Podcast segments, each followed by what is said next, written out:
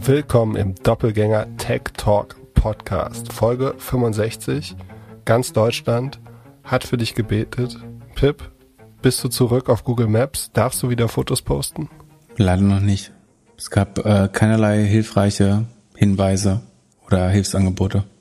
Ich bleib weiter gebannt im äh, Reichsbann des des quasi Monopolis. Ich gucke jetzt immer auf den Penny in Ludwigslust, ob da dein Foto wieder auftaucht. Ja, das wäre ein gutes Signal, äh, ob, ob ich wieder entlassen bin. Aber noch bin ich geächtet von, von den GAFAs. Das ist die erst, erste Eskalationsstufe dieses Konflikts übrigens. es wird ab jetzt schlechter. Ja, ich wollte dich fragen, was du heute so machst, ob du äh, kurz Zeit hättest, so ein soziales Netzwerk nochmal durchzuspielen. Ähm, ich habe schon gesehen, dass du irgend sowas gepostet hast, aber erklär mir mal, äh, was du da, wie, wie hast du das gefunden vor allen Dingen? Also äh, Jonas, vielen Dank. Er hat mir eine direkte Nachricht geschrieben, ob ich das schon gesehen hätte. Und tatsächlich, vor fünf Tagen oder so wurde announced, dass Andreessen Horowitz, dieser VC, der auch Clubhouse investiert hat, jetzt in Polyworks investiert ist. Und das ist so ein bisschen wie das junge LinkedIn ein bisschen kreativer, ein bisschen bunter. Ich würde sagen, das ist LinkedIn und Discord mit ein bisschen äh, Twitter. Und, und, und, kennst du noch Path, dieses äh, Familiennetzwerk, was es mal gab? Oh Gott, mm -mm, glaub nicht. Ja, ja, so ein bisschen. Auf jeden Fall, äh, ich bin jetzt drin, ich kann dich einladen und jeder hat zehn Invites. Oh, oh. Ich ahne Schlimmes. Ähm, willst du das auch wieder kaputt machen? Ja, kaputt will ich jetzt nicht sagen, aber ich finde, das ist schon, kann man schon, also so viele Business-Netzwerke, die unheimlich, also die uns Glaubst umgeworfen haben. Bis jetzt unsere Evolution war ja von, von Zing auf LinkedIn. In LinkedIn sehe ich jetzt die ganzen Urlaubsbilder, die möchte ich jetzt eigentlich nicht mehr sehen. Das heißt, wir könnten jetzt eigentlich mal kurz umziehen. Glaubst du eigentlich, du bekommst irgendwann nochmal Geld von den äh, Clubhouse-Gründern? Haben die Secondaries Ach, mitgenommen? Weil, also die vier Milliarden haben die ja quasi auf dem Deutschland-Boom geraced, oder? Das und dann ist er sagen. kaputt gegangen und so, so ein bisschen äh, Vieh könntest du dafür eigentlich bekommen. Ja, ich glaube, wir müssen drei oder vier von den Dingern ans Limit bringen und dann kriegen wir vielleicht mal so eine Dankenskarte an Weihnachten oder so. Also ich glaube, die Idee, LinkedIn nochmal zu challengen, ist gar nicht doof. Und das zu finanzieren auch. So, die Trophäe, die man jagen kann, ist groß genug. Wenn man das hinbekommt, hat man wieder ein zig, also mindestens 10 Milliarden, eher mehr, ah, bestimmt 50 Milliarden ähm, Business, was man bauen kann, wenn man das LinkedIn nochmal in cool ein bisschen jünger baut und äh, nützlicher auch. Vor allem also eine Ebene weiter runter. Also weg von dem ganzen Corporate Layer, den man jetzt hat mit der gut gepflegte Lebenslauf der letzten 20 Jahre, einfach ein bisschen jünger, ein bisschen direkter, ein bisschen mehr auf Machen. Hier, ich kann Design, ich kann entwickeln, ich kann das, das, das. Also äh, ohne die Zahlen zu kennen, aber es ist, bei LinkedIn ist ja wahnsinnig aufgeräumt und eigentlich schon e-, elitär. Ja, ich habe mir das noch nicht gut genug angeschaut. Äh, vielleicht beobachten. Äh, schlägt deine Trüffelschweinnase oder wackelt deine Route schon und äh, deine Trüffelschweinnase schlägt auf, so wie bei Agora. Achso, worüber wir heute übrigens reden, sind die, die Agora-Zahlen. Äh, ein paar andere Earnings, aber nicht nur Aktienthemen. Ähm, wir, wir sprechen auch über ein paar äh, Private Equity als die Diversifizierung, ähm, über den Werbemarkt und Singer über Airbnb, ähm, über Google Strafgebühren äh, für Advertiser und so weiter. Ähm, und vor allem über Startup KPIs. Ach ja, genau. Nachdem du letzte Woche so abgeliefert hast und äh, jetzt der ein oder andere Rule of 40 verstanden hat. Ich würde mich da jetzt noch nicht einbeziehen. Ah, da muss ich kurz unterbrechen. Also ich muss mich, also die Folge ist anscheinend sehr gut angekommen, äh, was uns natürlich freut und leider auch verpflichtet, das weiter so zu machen mit diesen komischen Earnings-Tabellen. Ähm, und wir versuchen das sozusagen immer, immer wenn wir über Aktien reden, jetzt so ein bisschen mit nachzureichen. Ähm, Ich habe aber sozusagen so ein bisschen der Aufmerksamkeit und Länge der letzten Episode geschuldet. Also es ist tatsächlich nicht so einfach, wenn man da 100 Minuten lang auf irgendwelche Zahlen schaut. Und da passieren fast zwangsläufig Fehler. Ähm, die drei, die mir aufgefallen sind beim Kontrollhören, bei der Qualitätskontrolle, sind, dass ich äh, die Buchhaltung nach BGB erfunden habe, die es natürlich nicht gibt, sondern es ist das HGB, das Handelsgesetzbuch, sozusagen was der einfachste Buchhaltungsstandard in äh, Deutschland ist und darauf folgt dann IFRS oder eben in USA das äh, GAAP. Ähm, dann habe ich aus Versehen einmal gesagt, dass ähm, und was haben wir da? Achso, für Fastly nur eine NRA von 63 hat. Das stimmt natürlich nicht, sondern, sondern im Weiteren haben wir dann von 93 geredet und das ist der richtige Wert. Und ich habe äh, im letzten Teil, wo es um, worüber haben wir da geredet? Äh, ganz am Ende? Wo, achso, Plug, Plug Power. Nee, Plug Power. Da habe ich äh, fast ständig eigentlich Milliarden und Millionen verwechselt. Ähm, das passiert, wenn man irgendwie abwechselnd über Amazon Earnings und dann sowas wie Plug Power redet. Bei Amazon geht's halt nur noch um Milliarden und sehr große Zahlen. Und dann äh, bei diesen Wasserstoffemporkömmlingen sind es eigentlich alles sehr kleine Millionenbeträge, über die man redet. Das habe ich wechselt. Ähm, Entschuldigung, normalerweise jeder, der sich wirklich damit beschäftigt, versteht sehr schnell, worin der Fehler liegt und kann das dann trotzdem deuten. Aber ähm, da muss man immer, es ist unheimlich schwer auszuschließen einfach, äh, ohne es jetzt. Und wir schneiden nicht viel, von daher. Ähm, jetzt lass mal zu den wichtigen Themen kommen. Also aktuell hier auf Polywork. Ich habe zwei Follower, du null, weil du noch nicht angemeldet bist. Wie viel Follower mhm. schaffen wir bis zur Aufnahme am Freitag?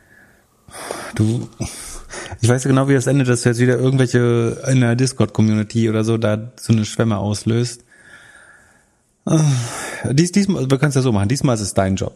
So, also diesmal, mal, diesmal das, machst du das Growth und damit wissen wir, das wird nicht passieren. Ähm, wir, belasten das dir und du darfst mich positiv überraschen. Also ich gebe dir die Challenge, du musst 200 schaffen. Wenn du drüber bist, ähm, schicke ich dir eine Flasche guten Wein. Okay. Zwei, 200 ist ein niedriges. Okay. Äh, bei, bei Clubhouse, wo waren wir da bei der zweiten Session? Bei ich weiß gar nicht, ich habe die App lange nicht mehr aufgemacht, aber wir hatten, glaube ich, irgendwann so 30.000 Follower. Also es geht um deine persönlichen Follower. Ja, 200 kannst du schaffen. Dann wäre wär ja. ich auch beeindruckt und lob dich auch dafür, versprochen. Äh, äh, ja. Es ist leider nicht, ich habe mehr. ich finde es ganz gut. Mal endlich wieder ein Produkt nach den ganzen langweiligen Earnings-Tabellen. Ich, ich, ich schaue mir dieses Polywork auch nochmal an bis zum nächsten Mal. Ich, äh, ich, ich bin gespannt. Ich finde die äh, Idee. Wie bei Clubhouse, du brauchst wieder zwei Wochen, bis es bis nee. es raffst. Ich, ich finde die Idee linkt. Darf ich das denn auf Android nutzen diesmal? Äh, die, die ist nur eine mobile Webseite. Die haben sich das Geld für, ah. die, für die App bis jetzt gespart. Verstehe, dafür hat es ja nicht gereicht. Ähm, die, prinzipiell finde ich die Idee, LinkedIn anzugreifen, äh, gut. Weil ganz ehrlich, für wen funktioniert LinkedIn so super, super gut? Und äh, sagen, stellt das gut dar, wer du wirklich bist. Ich glaube, da gibt's äh, deutlich bessere Ansätze, die mal vertestet werden sollten. Da gebe ich dir recht. Philipp hat uns gefragt, oder Phil, äh, was es denn für Lieblingskennzahlen im Sta für Startups gibt. Also ob da ebenfalls die Rule of 40 relevant wäre und ja, was, was wir so als KPIs bei Startups uns anschauen. Daraufhin ist mir eingefallen, ob du noch das ARRE-Framework kennst. Ähm, das ist dieses Pirate Growth Hacking Framework, oder? Kann das sein? Ja, also damit gut. verbinde ich das. Sehr, sehr gut. Oder erklär das mal, wenn du schon so schön recherchiert hast. Also äh, das ist äh, von Dave McClure und der hat äh, so gesagt, die Startups müssen wie Piraten denken und hatte dann so einen schönen Funnel sich aufgezeichnet und das ein paar Monate, Jahre immer wieder präsentiert. Dave McClure ist von Y Combinator, glaube ich, oder? Kann das sein? Nee, die 500 500 Startups, Entschuldigung, sehr gut, sehr und, gut. Hm. Und der ist auch einer, ich meine, der wäre auch bei PayPal dabei gewesen. Oder einer der ersten Mitarbeiter oder so. Mhm. Keine Ahnung, muss der Faktenchecker nochmal, äh, oder, oder Checkerin, wir versuchen ja jetzt hier äh, korrekt zu sprechen. Du. ich, ich, wo äh, es angebracht ist. Also ich versuche es auch, aber da, wo es angebracht ist. Also, kriegst du hin, für was AR steht? Also A-A-R-R-R? Ähm, also A heißt bestimmt irgendwas Acquisition oder Attention. Acquisition und Activation. Genau, R ist Retention definitiv. Ein, eins der R's ist Retention. Ja. Ähm, was kann noch R sein? Revenue ist schon mal nicht schlecht. Ja. Und mhm. Referral. Ah ja, gut. Genau, es kommt sehr aus so einer Growth Hacking Sicht. Ja. So, also ich versuche jetzt äh, Referrals zu machen, damit ich meine 200 Follower bekomme. Genau. Also, Was guckst du dir denn an, wenn, wenn dich jemand pitcht und sagt, hier, Pip, du als alte SEO-Legende, ich hätte dich gern als Investor in meinem Startup? Ja, das haben zwei, drei Leute gefragt, die so meinten, das ist ja ganz nice für so Public Companies, diese Kennzahlen, die wir genannt haben, aber wie schaut man da ein bisschen früher drauf? Man kann es ja mal so rückwärts durchgehen. Also für, für ich glaube, für Public Companies würde man gern maximale Transparenz über die BNER, NR etc. haben. Ähm, so Magic Number und Rule of 40 kann man sich selber berechnen. Das andere müssen die ausweisen, damit du es bekommst. Wir verlinken vielleicht nochmal äh, den Link dazu, was, was diese Kennzahlen heißen. Was man dazu sagen muss, die wurden nicht für Public Companies erfunden. Also sagen die, äh, gerade die Rule of 40 kommt, glaube ich, aus dem Bessemer-Universum ähm, und richtet sich explizit eigentlich, also da, da geht es darum, auch private, also äh, noch nicht an der Börse gelistete äh, Software Companies zu beurteilen. Also richtig ist, diese Kennzahlen sind vor allen Dingen für Software- und Subscription-Modelle oder immer da, wo der Gross Profit ähm, eigentlich deutlich über 70 Prozent ist, sind sie besonders hilfreich. Also das macht jetzt wenig Sinn, das auf irgendwie einen Lebensmittelhändler oder so anzuwenden. Ähm, deswegen sagen, die sind sehr software-spezifisch. Ähm, und ich glaube, Rule of 40 ist das erste Mal im Kontext von, weißt du übrigens, wo, warum Bessemer Ventures, äh, Bessemer Ventures heißt? Also was der Ursprung dieses VCs ist? Ja, der Typ Bessemer heißt. Würde man denken. Äh, tatsächlich ist es ein 100 Jahre alter Vermögensverwalter von ähm, Henry Phipps und das war wiederum der Geschäftspartner von Andrew Carnegie, der Carnegie Steel, also die eine der größten Stahlgesellschaften in den USA gemacht, war zeitweise mal der Reihe, also hat ähm, Rockefeller, David Rockefeller überholt und war einer der reichsten äh, Menschen in den USA zu dem Zeitpunkt. Oder war der, also wenn er ihn überholt hat, war er der reichste für eine Zeit lang. Damals übrigens nur mit 300 Millionen. Das, hat damals, das zeigt sehr gut, wie wichtig Inflation ist. Heute wärst du mit 300 Mill Milliarden, ja, mit 300 Milliarden der reichste Mensch. Da hat 300 Millionen gereicht. Ähm, und das war dessen Family Office, war der Bessemer Trust. Ähm, Bessemer übrigens war ein damals populärer Inventor, der, der, der Elon Musk des äh, 20. Jahrhunderts, ähm, nee, des 19. Jahrhunderts sogar, der hat so eine Art Hochofen äh, erfunden, um Stahl zu, also zu prozessieren. Und weil Carnegie Steel eben wahrscheinlich eine Tendenz. Wie auch immer. Äh, der Bessemer Trust hat später äh, irgendwie in den 70ern ein VC gegründet. Äh, daraus ist Bessemer Ventures, die heute. Gut, kannst du jetzt mal zurück zum Punkt kommen? Die der wichtigste Software, Software VC eigentlich in, in Staaten sind, mit Andreessen vielleicht noch. Ähm, die Kennzahlen. Genau, also man kann es explizit auch auf Wachstumscompanies äh, beziehen. Also da würde man all diese Kennzahlen anschauen.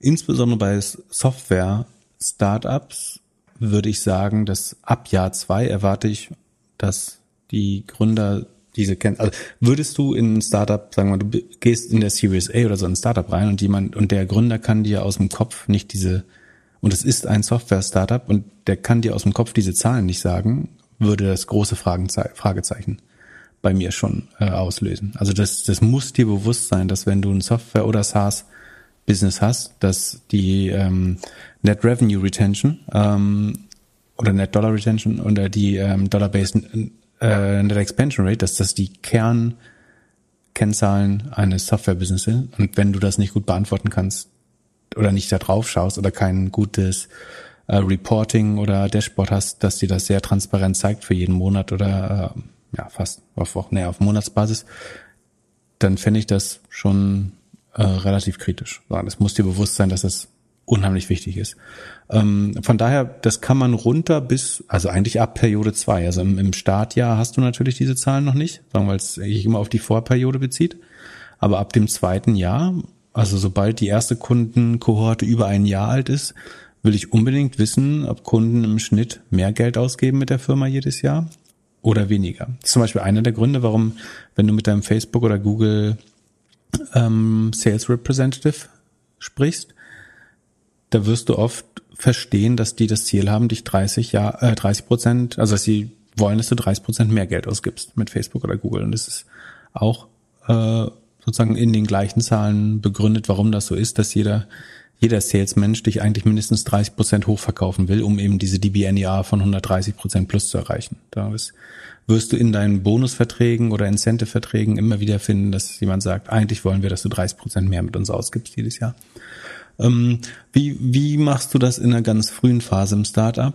Ich glaube, das erste, was du irgendwie beobachten kannst, ist, also sagen, die, das, die Firma ist noch nicht alt genug, um diese Retention-Metriken, darum geht's letztlich, zu beobachten, dann würde es, dann wären stattdessen vielleicht die Custom Acquisition Costs und die Conversion. Also um du, was willst du eigentlich feststellen im ersten Jahr eines Startups, ist, ob das Product Market Fit hat. Also kannst du das Produkt zu dem Preis verkaufen, löst es ein Problem und ist die Zahlungsbereitschaft des Kunden groß genug für dieses Problem oder für diese Kombination von Problem und Lösung. Und dafür ist wahrscheinlich die Conversion Rate, also wie viel Sales, Anrufe, wie viel Leads brauchst du, um dann einen Kunden zu gewinnen? Was sind die Kosten dafür?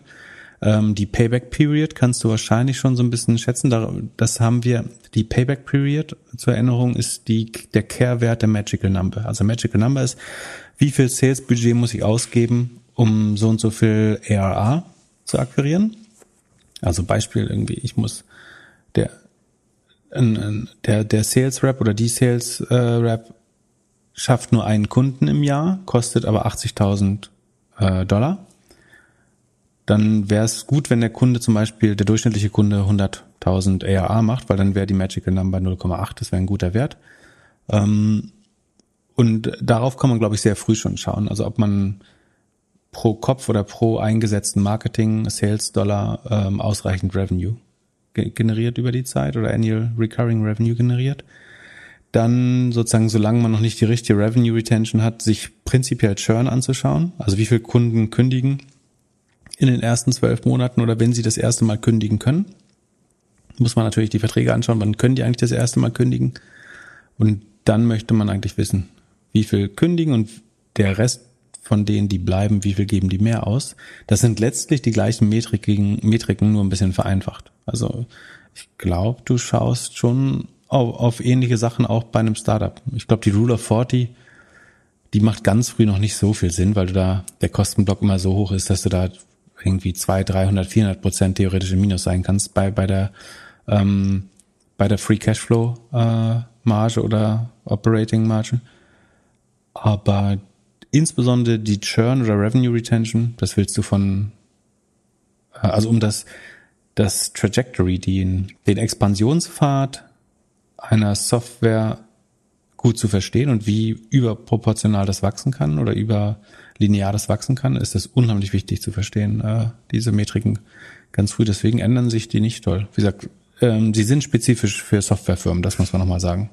Ähm, ansonsten weiß nicht, ob du noch Hinweise hast, worauf du schauen würdest. Also ich möchte gern wissen, sozusagen, wie gut nimmt der Markt das auf? Also das so ein bisschen, wie viel Sales-Aufwand brauche ich, um den Markt zu durchdringen? Und sagen, wenn, wenn ich 400 Calls brauche, um äh, mit zehn Kunden zu sprechen und dann einen zu äh, closen, dann ist das vielleicht schlecht. Also so ein bisschen den Sales Funnel würde ich vielleicht versuchen zu verstehen. Wenn ich, wenn es so früh ist, dass ich alle diese Metriken nicht habe, dann würde ich stattdessen ein bisschen versuchen, den Sales Funnel zu verstehen. Da muss man eben meistens auch die ersten zehn Kunden ausnehmen, weil das ist dann immer irgendwie der Patenonkel des Gründers und so, der, den er kennt, oder ein Kumpel von der WAU. Aber sobald so ein bisschen ähm, belastbare Zahlen zusammenkommen, also dass du die ersten 30, 40 Accounts hast, ähm, das wird deutlich schwerer nur aus dem Netzwerk zu feuern.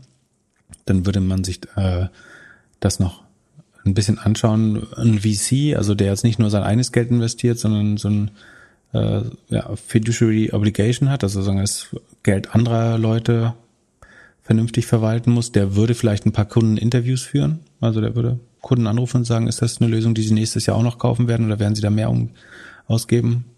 Äh, ich weiß nicht, ob man das in der Seed oder als, äh, Series A schon macht, aber später würde man, also die, die Growth-Investoren, mit denen ich arbeite, die ich kenne, die würden wahrscheinlich Kundeninterviews führen. Aber da, zu dem Zeitpunkt sind eigentlich die Zahlen auch schon da, die das sagen. Und sag mal, hast du so ein, eine K.O.-Frage oder K.O.-Fragen, die du Gründerinnen stellst, bei denen du die Zahlen gesehen hast und erst positiv eingestellt bist und dann am Überlegen bist, so? Also du musst ja für dich selbst auch vereinbaren, ob du diese Wette jetzt eingehen möchtest oder nicht. Es gibt eine gute Frage, die heißt sozusagen, wenn du das nicht machen würdest, was würdest du dann gründen? Ähm, und die Leute, die 100% committed sind, können sich eigentlich in der Regel nichts anderes vorstellen. Äh, ich weiß nicht, ich glaube, ich habe das irgendwo anders gehört, aber ähm, ich habe das früher auch schon äh, mal gefragt. Also du willst mal testen, wie weit sind. Ich habe früher immer gefragt, sozusagen, an, an wen würdest du das äh, in den nächsten zwei Jahren verkaufen? Und wenn er über Verkauf in den nächsten zwei oder er oder sie in den, ähm, über Verkauf in den nächsten zwei Jahren nachdenkt, dann ist zum Beispiel was, wo ich eigentlich nicht interessiert bin. Sagen dieses Commitment und die Long-Term Vision zu vertesten. Ich glaube, dass wenn ich nur eine Frage hätte, würde ich am ehesten darauf abzielen, glaube ich, oder? Was die Vision ist. Nee, äh, ob ich will halt eigentlich hören, dass sie glauben, dass das entweder die Nummer eins Company in dem Markt wird oder dass der, der IPO der erst einzige Weg ist ähm, und nicht wer, also die, die glauben ja, sie müssen dir gute Kaufkandidaten. Also du fragst ihn, an, an wen kann ich das verkaufen in zwei Jahren? Und dann, äh, ich würde sagen, ein schlechter oder unaufmerksamer Founder oder Founderin würde dann überlegen, was ist der typische Exit-Markt? Äh, eigentlich hören will ich aber, dass sie nicht vorhaben zu exiten. Äh, an, an irgendwelche strategischen Investoren oder so, sondern dass, dass sie glauben, sie so. können, können diesen Markt gewinnen einfach. IPO. Ja. Oder? Ja. Go big or uh, go bust. Also das ist auf jeden Fall, wo die also die asymmetrischen Renditen sind so. Wenn du irgendwie nach nach zwei Jahren Trade Sale für 50 Millionen machen, das dann hast du dein Geld auch wieder und bist und gute Rendite gemacht, aber die, die sogenannten Fund Return oder wo die asymmetrischen Renditen sind, das ist eben, wenn du äh, das irgendwie in, in, in Jahr vier bis sieben nochmal einen Hockeystick hast bei einem Venture, wo es dann wirklich irgendwie sich die Milliardenbewertung nochmal verdoppelt jedes Jahr oder so. Das ist der spannendere Part. Und wenn jemand den gar nicht erleben will, dann ist das für mich ein äh, Downturner irgendwie. Und Bitcoin Ende des Jahres 100.000? Wie kommst du denn jetzt wieder darauf? Ähm, Bitcoin ist wieder, äh, letztes Mal habe ich gesagt, äh, war, war ich schon wieder skeptisch. Inzwischen würde ich sagen, 100.000 ist drin. Du bist auch wie so eine Fahne im Wind. Die, die Frage ist, zwei Tage gut, dann ja geht nach oben, zwei Tage schlecht. Hm, ich, ich passe meine Meinung den Fakten an. Das äh, ist, ist ja legitim, dass ich sage, wenn es jetzt von 45 auf 100 ist wahrscheinlicher als von 45 unter 20.000 oder was jetzt die Alternative gewesen wäre, die du mir nicht verraten hast. Und äh, wir haben ja jetzt gleich äh, Coinbase Earnings, die zweiten Earnings, oder? Ersten Earnings nach äh, IPO. Ich glaube die zweiten. Mhm. Was glaubst du, wie, wie wird das laufen? Ähm, relativ schwer zu prognostizieren. Also das zweite Quartal hat sich ja deutlich kühler angefühlt im Kryptomarkt. Tatsächlich war es, also ich habe versucht, alle Outside-In-Sources zu bemühen, die es gibt. Also ich habe mir irgendwie das in SimilarWeb angeschaut, ich habe mir die App angeschaut, ich habe mir den Website-Traffic angeschaut. Ähm, ich habe mir, man würde ja denken, dass der Kryptomarkt relativ transparent sind, also dass die Trading-Volumina über die Zeit ganz gut nachvollziehbar sind. Das ist schwerer, als ich gedacht hätte, ehrlich gesagt. Also theoretisch ist es möglich, den Umsatz zu beobachten jeder Krypto Börse. Ähm, tatsächlich gibt es niemanden, der das wirklich gut oder wirklich schick aufbereitet. Wenn ich jetzt alle diese Quellen, die ich, auf die ich zugreifen konnte, nutze und das so ein bisschen trianguliere, also die Mittelwerte, der, die, die Einschätzungen weichen durchaus voneinander ab, deswegen würde ich das so ein bisschen mitteln, dann würde ich vermuten, sagen wir es, du hättest jetzt normalerweise so ein, so ein Modell oder so ein Korridor, in welcher Range das liefern kann. Aber, sondern der, der Durchschnitt meiner Schätzung wäre, dass sie leicht unter dem Net Revenue des letzten Quartals liegen, aber nicht deutlich. Also weniger deutlich als man, also hätte ich blind schätzen müssen, hätte ich gesagt, das Q2 wird deutlich schlechter als Q1. Jetzt, wo ich mir die Zahl, also die verschiedenen Datenquellen, die man eventuell nutzen könnte, um das besser zu schätzen, angeschaut habe, würde ich sagen, es gibt eine minimale Wahrscheinlichkeit, dass das Quartal sogar besser ist. Es gibt eine gute Wahrscheinlichkeit, dass es nur wenig schlechter ist ist es fast ausgeschlossen, dass es mehr als 25 Prozent oder 30 Prozent schlechter ist als das Vorquartal. Was ich bisher, was ich davor gedacht hätte, ehrlich gesagt. Aber die, die verdienen doch ihr Geld dadurch, dass man tradet. Genau. Und ich lege, also ich lege jetzt meine Range fest auf plus fünf Prozent zum Vorquartal beim Trading Revenue. Ne? Also ich kann jetzt nicht die neuen User oder so schätzen, das ist deutlich schwerer. Aber beim Trading Revenue würde ich sagen, es liegt zwischen minus 20 Prozent und plus fünf Prozent, würde ich sagen. Das ist sozusagen mein, mein Korridor der Konfidenz, wo ich glaube, da bin ich mir relativ sicher, dass es da liegt. Ich glaube, das würde positiv aufgenommen werden, wenn es nicht einstürzt, weil die Leute erwarten, glaube ich, nicht, dass es deutlich besser wird. Würde es besser werden, was mit kleiner Wahrscheinlichkeit möglich ist, dann wäre es ein, äh, glaube ich, sehr deutlicher Jump. Würde es ein bisschen sinken, wäre das, glaube ich, auch, würde es auch schon positiv aufgenommen werden. Ähm, würde es mehr als 20 Prozent sinken, würde es zu einem Verlust führen, glaube ich. Also der, der Referenzwert wäre 1,6 Milliarden Net Revenue haben sie in Q1 gemacht. Ich könnte mir vorstellen, dass sie bei 1450 oder sowas landen. Also zwischen 1450 und 1500 ähm, Millionen. Habe ich jetzt hier Milliarden gesagt? Bestimmt. Also 1,6 Milliarden äh, war es im Q1. Ich schätze, dass zwischen 1,45 und 1,5 Milliarden im Q2 landen könnte. Das würde heißen, sie würden wieder enormes EBIT generieren, über eine Milliarde oder so rund eine Milliarde EBIT generieren. Das fände ich gute Zahlen. Äh, ich bin bullish für Coinbase. Ich halte leider also aus Liquiditätsgründen keine äh, oder nur ganz kleine äh, Teile. Aber das würde mich jetzt in meine Entscheidung, das eigentlich gerne halten zu wollen, eher bestärken. Ähm, ich bin gespannt, ob es ein bisschen stärker runtergeht vielleicht. Aber das, was eigentlich das Spannende ist, ist, wie der Outlook oder der Forecast von ähm, Coinbase sein wird. Das, wenn man ganz ehrlich ist, dann müsste Brian Armstrong sagen, wie das Q3 laufen wird, hängt vor allen Dingen davon ab, was äh, Jack Dorsey und Elon Musk twittern diese, dieses, diesen Monat. So, das, das ist der Haupteinflussfaktor, ob oder ob irgendeine große Company vielleicht nochmal Bitcoin akzeptiert oder sowas. Ähm, das neue Ethereum-Protokoll oder das Upgrade auf, auf der Ethereum-Blockchain hilft vielleicht ein bisschen. Ähm, aber letztlich, wovon das abhängt, ist, du kannst jetzt sagen in Gottes Hand, du kannst sagen, es hängt von Elon Musk Twitter-Habit ab. Aber da, da irgendwie seriös zu forecasten, finde ich relativ schwer. Ich würde mich auch fast wundern, wenn die versuchen, das vorzucasten. Aber es gibt anscheinend so eine Art Grundrauschen. Das hängt so ein bisschen mit den Washing-Umsätzen äh, zusammen, also dass äh, es auch Arbitrage gibt und äh, so Tumbling und Washing, dass du äh, Transaktionen versuchst zu verschleiern, indem du viele Trades machst. Ähm, davon müssten aber auch die Plattformen profitieren, das heißt, da fallen trotzdem Gebühren an. Ähm, ich weiß nicht, ob das auf Coinbase passiert oder eher auf Binance, ähm, aber das ist mein, meine Einschätzung. Ich, ich erwarte keinen großen Ausschlag, es sei denn, dass das Quartal gleich gut oder besser ist, dann müsste es einen deutlich positiven Ausschlag geben. Und was auf den Bitcoin auf jeden Fall noch einen Einfluss haben könnte, ist, was die Politik jetzt so macht. Das scheint ja, ja genau. in Amerika jetzt auch mehr und mehr diskutiert zu werden. Da hat man durch die Backdoor in der Infra Infrastructure Bill versucht, äh, Bitcoin zu regulieren. Da konnten sich, mein letzter Stand ist, die Parteien konnten sich über das Wording nicht einigen und deswegen ist es nicht live gegangen sozusagen oder kam nicht mehr in die Bill rein. Ähm, ich weiß nicht, ob sich das noch geändert hat. Ich verfolge das nicht 100 Prozent, so wichtig ist mir dann doch nicht. Ähm, aber nach meinem Verständnis wurde es jetzt nicht härter reguliert. Ich denke eigentlich, also, achso, und daraufhin hat Coinbase gewonnen, glaube ich, sogar äh, zweistellig. Und ich glaube aber eigentlich, dass Coinbase ein Profiteur, Profiteur wäre von Regulierung. Also das, wenn du härter regulierst und Coinbase ist ja relativ compliant, also so, versucht die Gesetze weitestgehend zu befolgen oder die äh, Regulierungsvorschriften. Ich glaube, dass das netto eigentlich ein Vorteil für Coinbase wäre und vielleicht auch für den Kryptomarkt als Ganzes, wenn der reguliert wird. Ähm, ich bin mir nicht so sicher, dass Regulierung zwangsläufig was Schlechtes ist in dem Fall. Wir haben in Folge 22, das war im November, über Metromal gesprochen. Das ist ein Autoversicherer, der war damals in acht Bundesstaaten online und Shamath Palihapatia hat den äh, Versicherer seines Freundes David Friedberg per Spec an die Börse gebracht. Du warst ein bisschen skeptisch Shemath hat getwittert, Buffett hatte Geico, ich habe Metromal. Ist, äh, also Buffett wissen wir alle, der hatte auch einen Autoversicherer oder einen Versicherer, das ist ziemlich gut gelaufen, er hat immer mehr gekauft, irgendwann hatten sie 100 Prozent und das scheint gut gelaufen zu sein. Metromal jetzt so die letzten Monate, war das ein erfolgreicher Spec?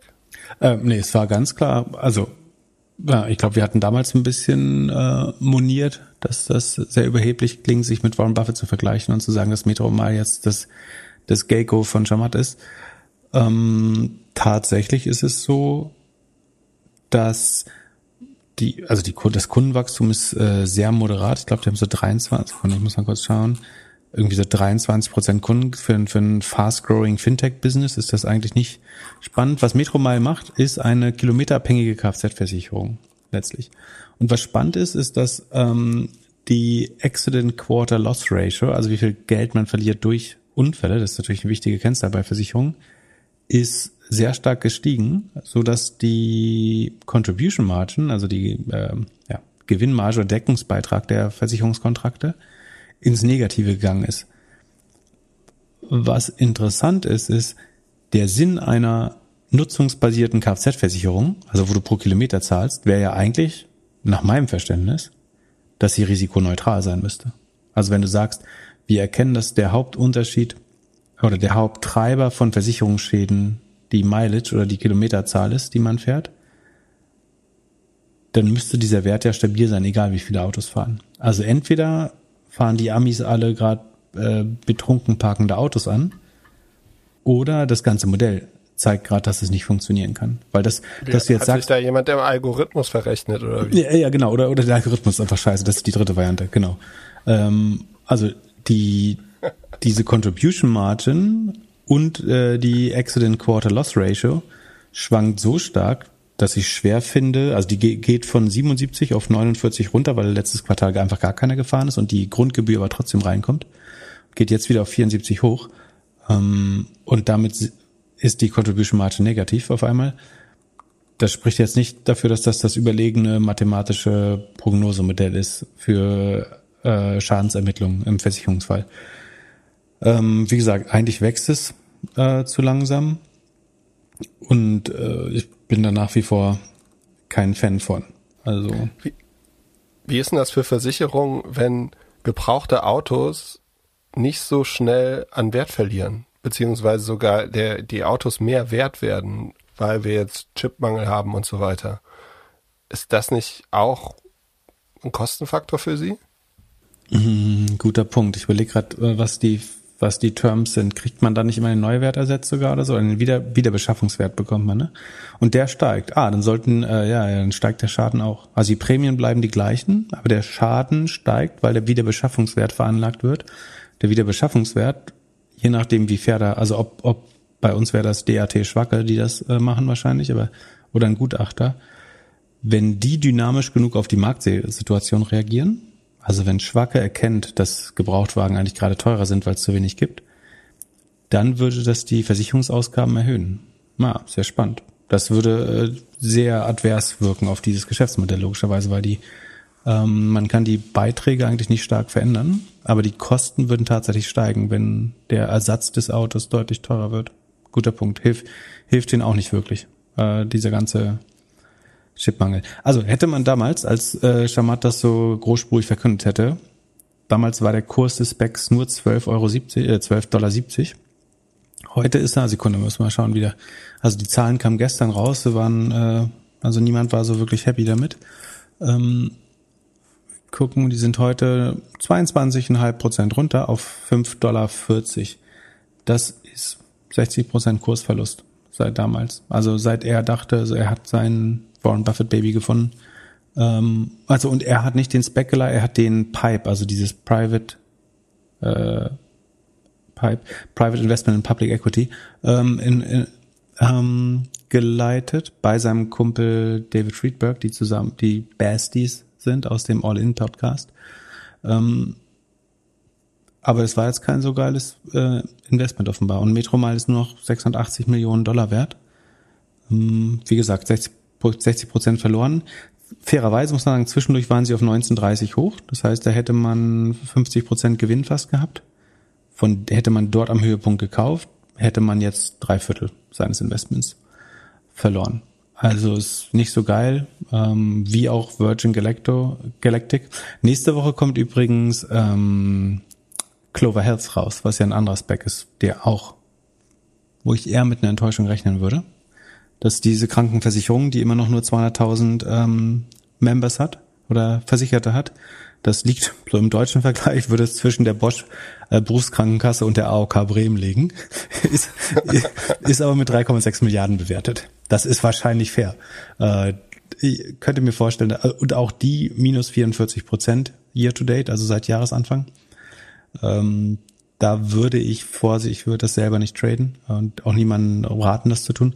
Aber ich würde eher mit einer Enttäuschung rechnen als mit einer positiven Überraschung bei Clover Health auch. Dann würde ich sagen, ist jetzt mal kurz Zeit für den Disclaimer. Es handelt sich hierbei nicht um Anlageberatung. Man sollte aufgrund des Gehörten keine Kauf- und Verkaufsentscheidungen zu Aktien und anderen Wertpapieren treffen. Wir können die Risikodisposition der Hörer nicht einschätzen. Es besteht zudem das Risiko eines Totalverlusts. Ihr solltet immer euren eigenen Research machen und selbstständige Entscheidungen treffen. Solltet ihr dennoch aufgrund der Informationen im Podcast handeln, habt ihr stets auf eigenes Risiko und wir können unmöglich für etwaige Verluste haften. Bitte lest nochmal den Disclaimer auf doppelgänger.io slash Disclaimer. Damals haben wir übrigens gesagt, ich glaube, mein, ich habe mich, da, du hattest mich ja zu so einer Due Diligence gezwungen und mein Abschlussstatement war, ich würde relativ gesehen lieber in Lemonade äh, als direktes Fintech oder Insurtech Versicherungsmodell investieren. Die haben Die haben sich dann verdoppelt und dann wieder halbiert.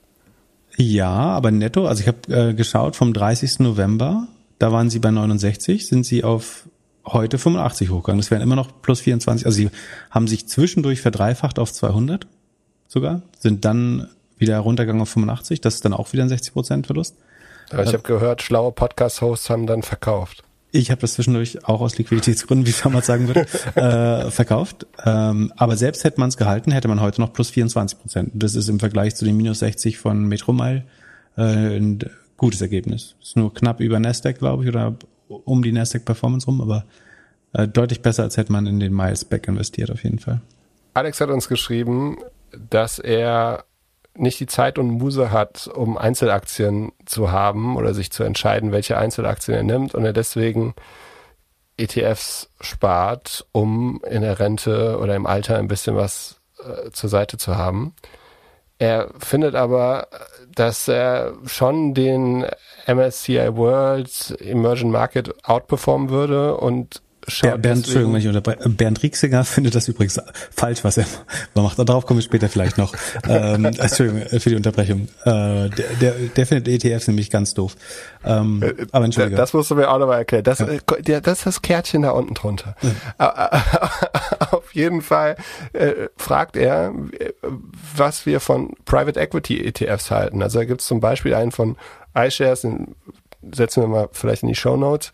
Und vor allem die Gewichtung. Äh, Wie siehst du das? Macht es Sinn, ETF anzusparen, der Private Equity drin hat? Was, was ist das überhaupt? Bin ich dann an so ein paar Private Equity Firmen beteiligt? Ähm, ja, tatsächlich. Ähm, er erwähnte, es gab irgendwie beim Handelsblatt oder so, so einen Podcast, der die hervorragenden Renditen der Private Equity Branche gelohnt haben, äh, gelobt haben.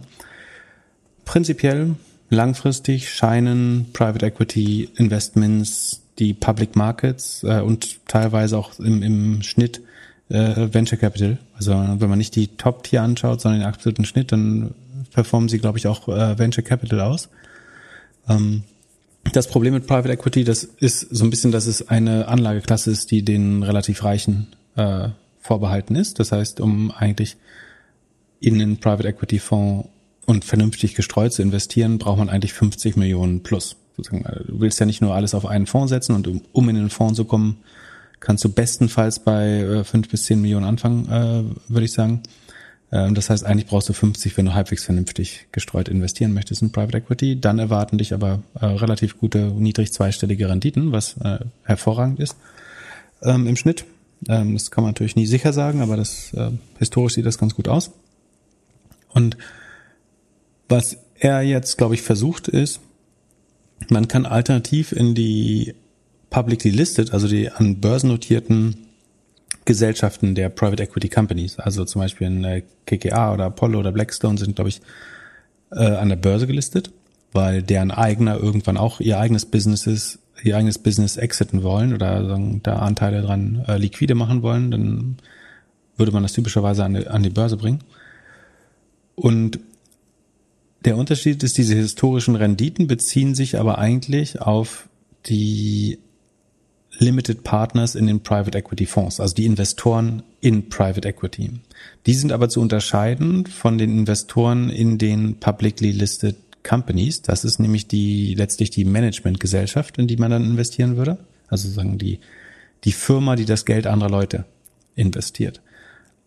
Auch die laufen jetzt nicht super schlecht. Sekunde, ich muss mal gucken. Äh, Ich hatte hier vorhin, ähm, also dieser Fonds, der heißt iShares Listed Private Equity USITS ähm, ETF US Dollar Distributing. Ähm, das heißt, der kurz formuliert, der investiert in die Private Equity Firmen, die auch äh, börsennotiert sind.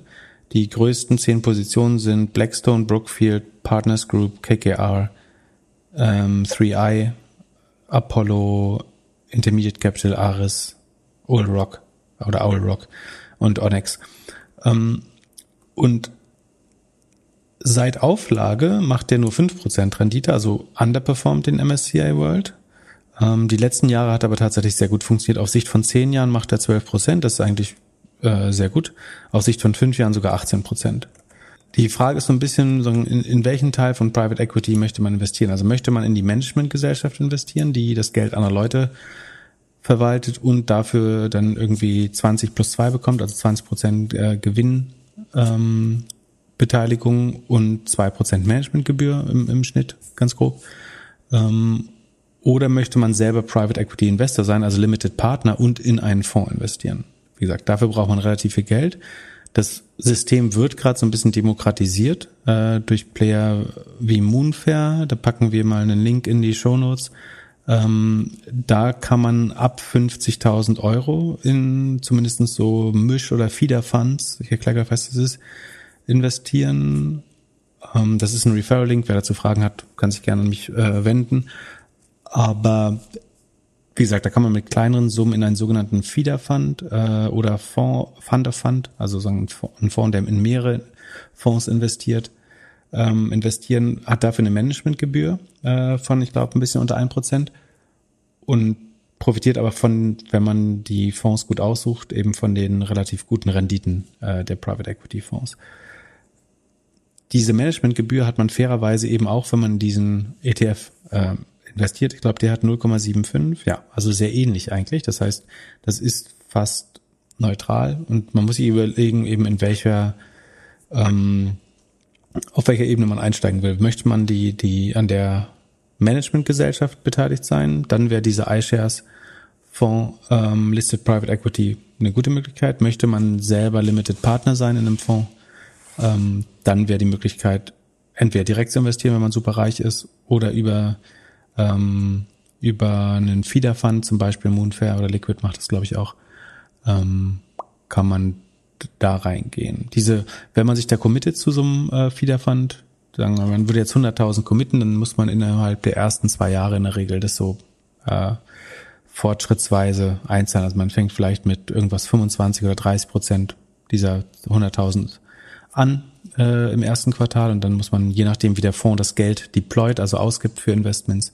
muss man dann nachzahlen, bis man das voll hat und kriegt es irgendwann, das ist dann sieben bis zehn Jahre äh, bis zu plus, plus eins plus eins, also bis zu zwölf Jahre gebunden. Das muss einem auch klar sein. Das ist der Vorteil, wenn man ähm, das über ein ETF oder über die börsennotierten Gesellschaften macht, dass man das Geld da immer liquide hat. Also man kann auch wieder schneller raus. Das ist bei einem echten Investment in Private Equity deutlich schwerer, dass man das Geld äh, zwischendurch liquide bekommt.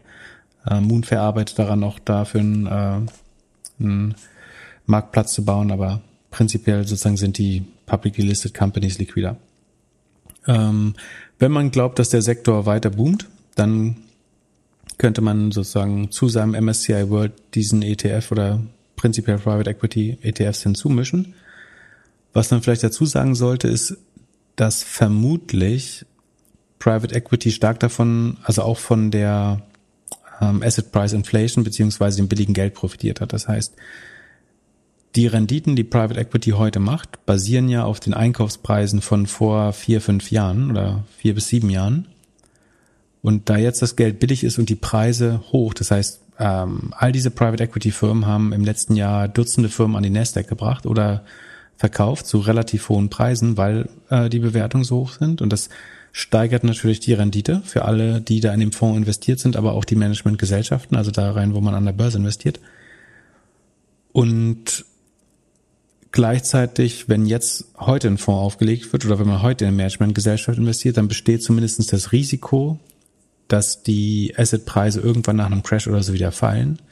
Und dann hätte man natürlich jetzt relativ teuer investiert und würde später eventuell würde es deutlich schwerer sein, diese Assets wieder zu versilbern zu einem ähnlichen Multiple. Das heißt, ähm, die Private Equity Industrie ist insofern zyklisch, dass sie eben auf die Marktmultiples sehr sen sensitiv reagiert, würde ich sagen. Macht das Sinn? Ja. Und wie viel Prozent soll er jetzt da reinsetzen? also wenn, wenn man daran glaubt, dass das ein guter Faktor ist, dass Private Equity die Public Markets outperformt, dann kann man 20, 30 Prozent machen. Das, das Private, also das Private Equity die Märkte langfristig underperformt, halte ich jetzt auch für unwahrscheinlich so. Also die sorgen schon dafür, dass sie ihr Geld bekommen, glaube ich. Von daher kann man das schon machen, glaube ich. Also 20, 30 Prozent. Why not? Aber linke Politiker würden sagen, lieber keine ETFs. Die würden sagen, oh, also, die würden sagen, Private Equity ist eh Heuschrecke. Also ich, ich persönlich lege zum Beispiel eher sozusagen über so ein Feeder Fund äh, an, sondern nicht in die publicly listed companies. Ähm, die würden sagen, äh, ETFs sind Quatsch äh, und Private Equity sind sowieso Heuschrecken, natürlich und zu verachten. Ähm, du beziehst dich auf einen Tweet des äh, ehemaligen linken Vorsitzenden äh, Bernd Rieksinger, äh, der in der Frankfurter, Frankfurter Rundschau, einen äh, linksliberalen äh, Zeit, Zeitschrift, ein Artikel, der überschrieben ist mit äh, Die Zukunft mit kapitalbasierter Altersvorsorge ist riskant. Das ist sozusagen sein Kommentar äh, mit Bundestagswahl 2021 äh, überschrieben. Und äh, auf Twitter verkürzt er das so, dass er sagt, die gehypten ETF-Fonds, was übrigens schon eine Tautologie ist, weil ETF ja schon Exchange Traded Fund heißt, aber die gehypten ETF-Fonds sind überbewertet, sie sind keineswegs sicher und daher keine Alternativen zur gesetzlichen Rente. FDP und CDU folgen mit ihren Vorschlägen nur den Lobbyinteressen der Hedgefonds. Also allein dieser 140 Zeichen Tweet zeugt schon von relativ viel Unkenntnis über äh, wie das eigentlich funktioniert. Also fangen wir mit den Hedgefonds an. Die sind natürlich neben den Private Equity äh, Firmen der das äh, auf der Dartscheibe ganz oben bei den Linken.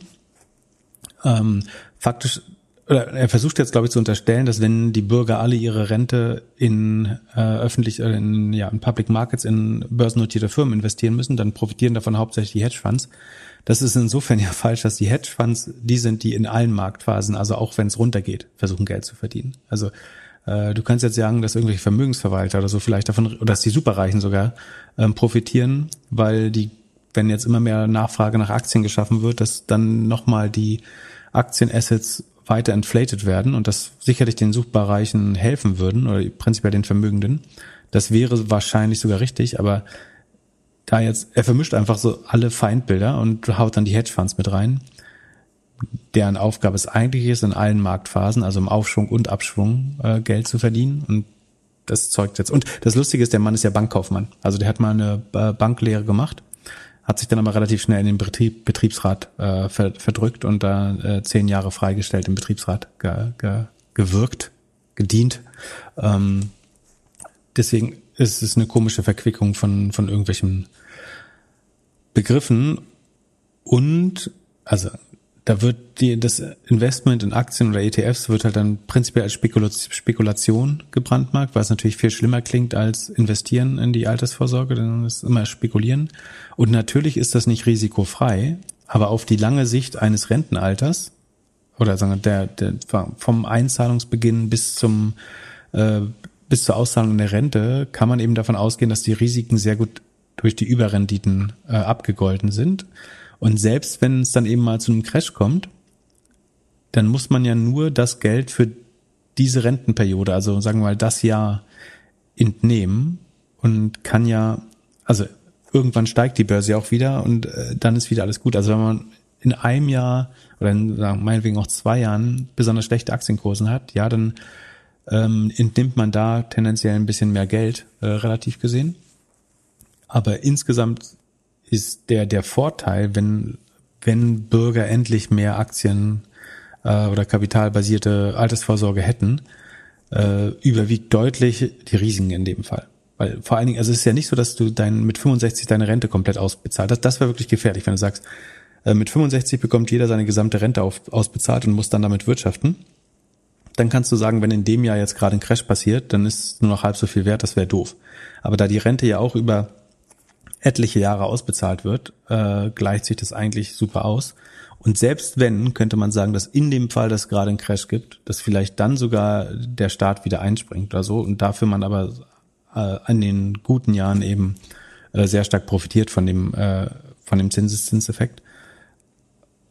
Also, dann das, das Einzige, wie man das erklären kann, ist äh, entweder man sagt, ähm, wenn Dummheit ein ausreichender Grund ist, sollte man nicht bösen Willen unterstellen, äh, dass es einfach inkompetent ist. Oder man muss ein Interesse unterstellen, dass er Leute künstlich Alters, in Altersarmut halten will, um die Wählerschaft oder die Wählerbasis für die, für die Linke zu erhalten. Weil das ist einfach nach, nach allen wissenschaftlichen Fakten meiner Meinung nach, also so, so wie ich sie verstehe, äh, vielleicht sehe ich es auch falsch, aber ähm, ist es einfach richtig, richtig, richtig, richtig schlechter Ratschlag für den Durchschnittsbürger, die Leute noch mehr vor irgendwie kapitalbasierte Altersvorsorge zu warnen. Das ist genau das, wovon wir mehr brauchen, dass Leute entweder über eigenes Immobilien, ähm, Eigentum oder eben äh, Aktiensparpläne etc. oder ETFs ähm, anfangen, Vermögen aufzubauen für später. Weil die Staat und die, die Linke will vermutlich natürlich, dass die Menschen möglichst lange vom Staat abhängig bleiben. So, das äh, ist natürlich immer gut für ein tendenziell linkes äh, Regime, dass die Leute das Geld irgendwie aus der Hand des Staates äh, ihre Fütterung bekommen. Aber für, für, für die Freiheit und Mündigkeit der Bürger ist das unheimlich schlechter Advice, glaube ich. Und äh, disqualifiziert, also nicht, dass die Linke noch mehr Disqualifikation bräuchte, aber sondern das ist jetzt ein weiterer Grund, warum jeder Mensch mit wirtschaftlichem Sachverstand diese Partei nicht wählen kann. Selbst wenn man vielleicht für mehr Gleichheit, also ich bin ja prinzipiell für mehr Gleichheit und äh, würde mich sogar auch irgendwie linksliberal einordnen. Aber ähm, eine Partei irgendwo, wo das Spitzenpersonal so argumentiert, ist halt vollkommen unwählbar. Das ist übrigens auch der Mensch, der meinte, man äh, angeblich satirisch, dass man die, die äh, oberen ein Prozent äh, doch erschießen könnte oder so. Ähm, was nicht mal mir über die Lippen käme. Obwohl es volkswirtschaftlich sinnvoll wäre. Aber nicht mit unserer freiheitlichen Grundordnung vereinbar. Ähm, so, genug Politik für heute. Ich habe am Wochenende versucht, ein Airbnb zu buchen. Wollte, hab, hab gedacht, so ein langes Wochenende an der Nordsee oder Ostsee wäre ganz schön in einem Ferienhaus und habe dann so ein bisschen rumgeklickt, auch in Vorbereitung des Podcasts, ja jetzt Earnings und war echt überrascht. Also A, es gibt wenig Angebot, kann man sagen, okay, aktuell Corona, jeder versucht irgendwo in Deutschland Urlaub zu machen, kann ich verstehen. Dann im Vergleich zu Booking.com gibt Airbnb ja wirklich immer die Preise der Nacht an. Also wenn man da so fünf Tage bucht, dann siehst du nicht jetzt hier, was das für fünf Tage kostet, sondern es steht halt immer pro, pro Nacht. Das ist für dich sehr einfach, für mich, ich muss da eine Sekunde länger rechnen. Das hat man sicher getestet, was besser funktioniert.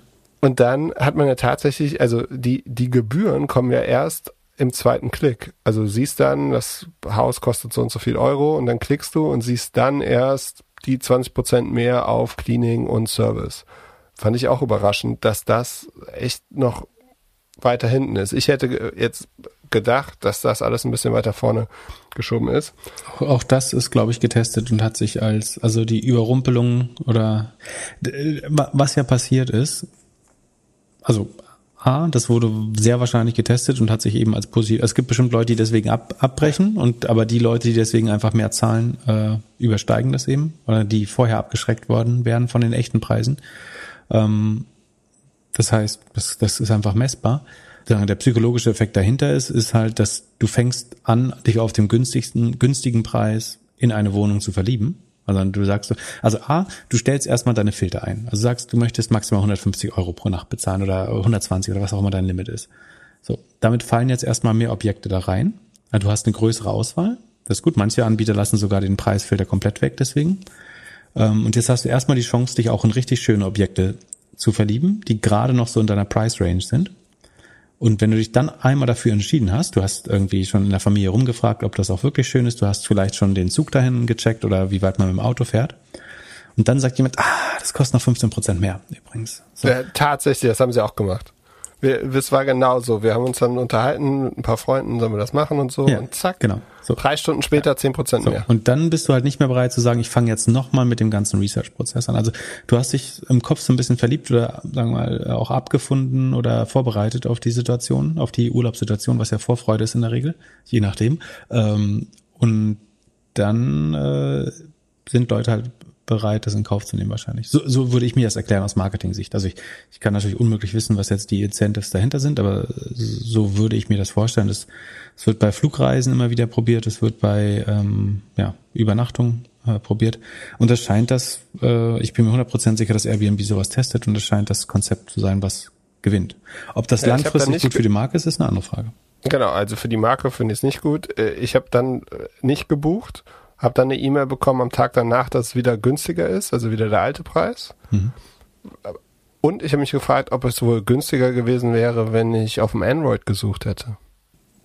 Das weiß ich nicht, ob Airbnb das macht, aber es gibt Möglichkeiten, Preisdiskriminierung nach Endgerät zu machen. Ich würde nicht unter, also ich, ich habe keinen Grund davon auszugehen, dass Airbnb es macht. Aber man kann das und, testen. Und dann für mich mit das Interessanteste an der Nummer. Airbnb sagt ja, sie machen jetzt hier mehr Longstay so für, für einen Monat oder für zwei hier Work from Anywhere und so weiter. Und dann wird der Preis natürlich noch krasser so.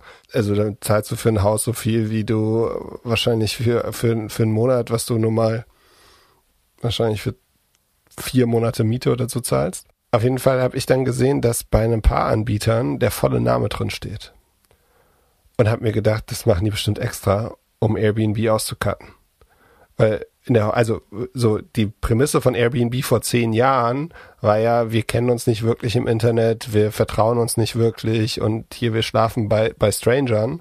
Aber jetzt, wenn ich jemanden auf LinkedIn oder auf irgendeinem Netzwerk mir angucke und so ein, zwei Referenzpunkte habe. Bei Nordsee, Ostsee könnte man auch sagen, wenn man in Hamburg wohnt, hat man vielleicht ein, zwei gemeinsame Freunde. Dann kann man ja auch ganz klar, ganz schnell anschreiben, so ähm, können wir das auch ohne Airbnb machen. Ja, also ich als Fernwohnung-Anbieter würde ich wahrscheinlich irgendwie das Villa Hildegard oder Villa, Villa Bismarck nennen oder so und dann hofft man eben, dass jemand das bei Google Maps sucht oder so und die Telefonnummer findet. Das scheint sinnvoll. Was denkst du denn, wie die äh, Zahlen von Airbnb werden? Ernüchternd.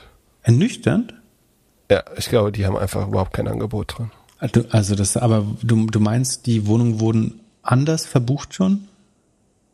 Ich glaube, dass wahnsinnig viele Leute die Wohnung unter der Hand vermietet haben und Krass. dass diese Plattformen gar nicht mehr genutzt werden.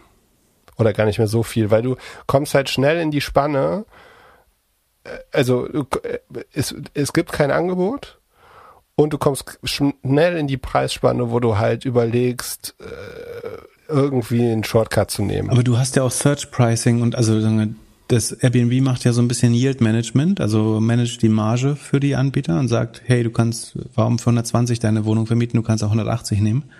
Ja, aber glaubst du, das funktioniert, wenn man nicht so weit reist. Ich kann mir vorstellen, dass das super funktioniert, wenn wir Urlaub in Barcelona machen oder so. Oder irgendwo hin. Aber im eigenen Land?